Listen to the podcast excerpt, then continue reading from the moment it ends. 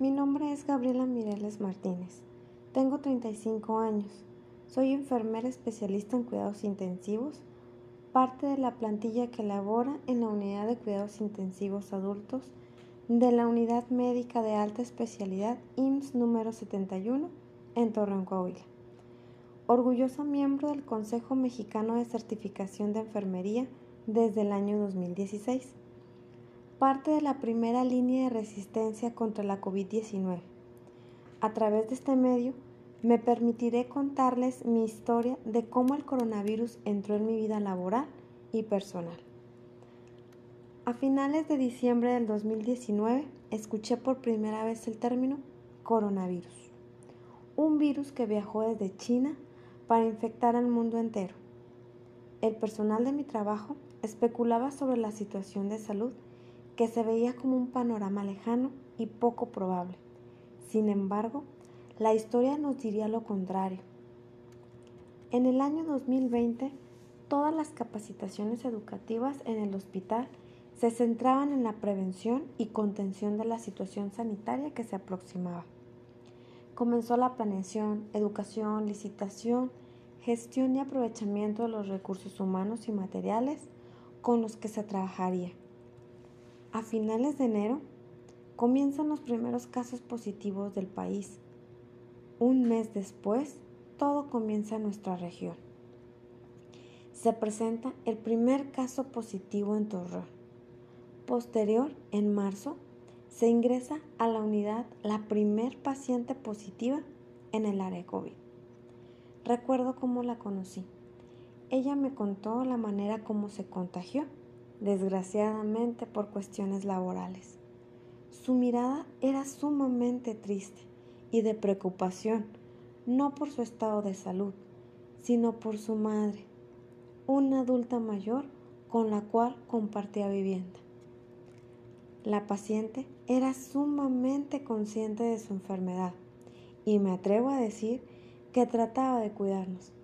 Frecuentemente lavaba sus manos y trataba de no toser cuando estábamos con ella. El hospital presentó psicosis, miedo, incertidumbre por la aparición de una nueva enfermedad de la cual se desconocía el manejo terapéutico. Por otra parte, la plantilla de trabajadores se afectó por las incapacidades de los compañeros que se encontraban en casa por la licencia COVID, sumándole a esta la situación de material de equipos de protección personal que necesitábamos para enfrentarnos a este enemigo mortal. Personalmente, yo me encontraba con una mezcla de emociones. Me preguntaba, ¿cómo trabajar ante lo desconocido? ¿Cómo cuidar y cuidarme? ¿Qué hacer para ofrecer un trato digno? ¿Cómo evitar enfermar a mi familia? Especialmente me preocupaba mi familia. No podía permitir que el coronavirus entrara a mi hogar. Orgullosamente, soy mamá de un preadolescente con capacidades especiales. Mi hijo mayor posee el diagnóstico de síndrome de Lennox-Gastaut y parálisis cerebral infantil, por lo que me aterraba el hecho de pensar que yo podía contagiarlo.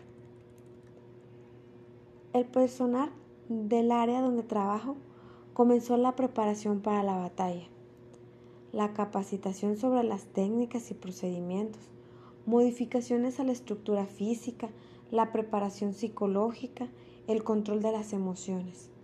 Fui testigo de la fragilidad de los seres vivos, compañeros que colapsaban por las largas horas en los cubículos, la incertidumbre al contagio, la histeria colectiva, el miedo a la muerte. Algunos rehusaban el área COVID, pero ¿cómo omitir el cuidado a un paciente crítico? ¿Qué predomina, tu profesionalismo o el miedo? Estas preguntas fueron frecuentes en mi cabeza. Aún así, decidí no entrar en pánico para participar activamente, brindar atención y cuidados con calidad y calidez. La UMAE 71 se reconvirtió a clínica COVID. La situación era desgarradora. La terapia intensiva, de manera abrupta, tuvo que convertirse en terapia intensiva COVID. Las 12 camas disponibles se llenaron, con pacientes sumamente complejos. El hecho de entrar al área COVID se convertía en un ritual. Cambio de ropa, uso de equipo de protección personal. Permanecíamos cubiertos desde la cabeza hasta los pies. Gorro, gogles, mascarilla, overol, bata, botas, guantes, careta. El trabajo se volvió sumamente complejo. El uso de equipo de protección personal tenía consecuencias en las medidas asistenciales y en nosotros. Por ejemplo, el uso de la tela adhesiva con guantes, la generación de calor corporal por lo cual se empañaban los gogles de seguridad. Se vuelve sumamente complejo el brindar atención, como palpar una arteria para la toma de gasometrías, el colocar en posición prona, el control térmico, la administración de medicamentos y la limitación de la comunicación debido a la mascarilla. La prolongada exposición a las partículas generadoras de aerosol dentro de las unidades COVID aumentaba nuestro riesgo de enfermarnos. Al finalizar la atención, el protocolo de retiro de equipo de protección personal era exhausto. Terminábamos el turno con marcas por las mascarillas, postergábamos necesidades básicas, omitíamos la ingesta hídrica. Algunas veces presentábamos crisis de ansiedad por las largas horas laborales. Se respiraba tristeza y desolación ante el elevado número de defunciones de derechohabientes y compañeros. Cada día disminuía el personal duele cada defunción. Vi partir padres, madres, hijos, abuelos, tíos, cada uno un ser único e irreemplazable. Mi vida se centró en sobrevivir, realizar mi trabajo lo mejor posible, cuidar y cuidarme. Sinceramente, aún tengo estragos en la piel por el jabón todo giró alrededor del trabajo. Dejé de ver a mis padres y abuelos. Me retiré de la convivencia familiar. Me bañaba de tres a cuatro veces al día. Fui testigo de egresos. Se siente un orgullo avasallante. Sin embargo, ellos partían con secuelas en su cuerpo, resultado de la batalla contra el virus.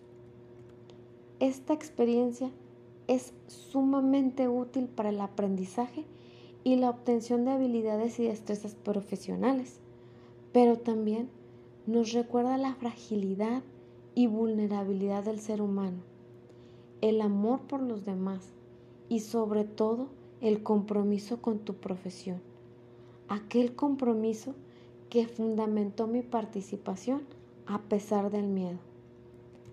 La batalla aún no termina. Seguimos con pacientes COVID. Invito a la prudencia, al uso de cubrebocas, al no permitir que esta enfermedad nos arrebate a nuestros seres queridos.